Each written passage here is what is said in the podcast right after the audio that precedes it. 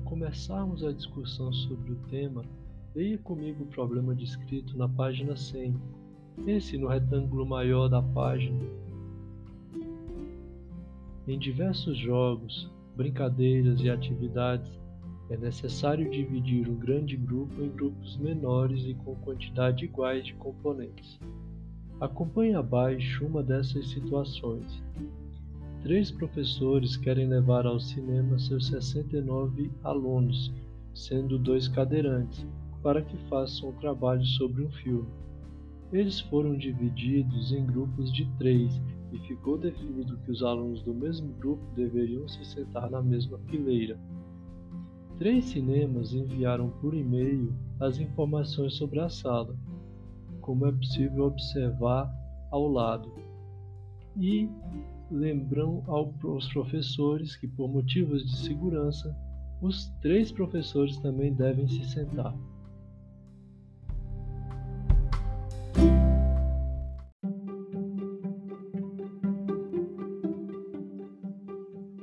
O projeto da professora na parte de cima da página 101, onde está escrito meu projeto, era o que? Levar 69 estudantes e 3 professores, dois alunos cadeirantes, todas as salas de cinema custam o mesmo valor, os grupos foram formados por três estudantes e os alunos do mesmo grupo devem se sentar na mesma fileira.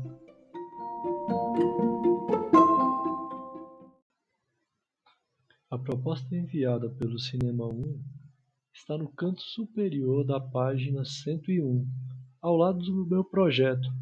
Diz o seguinte: 85 lugares distribuídos em fileiras com número igual de lugares. Possui dois lugares para cadeirante.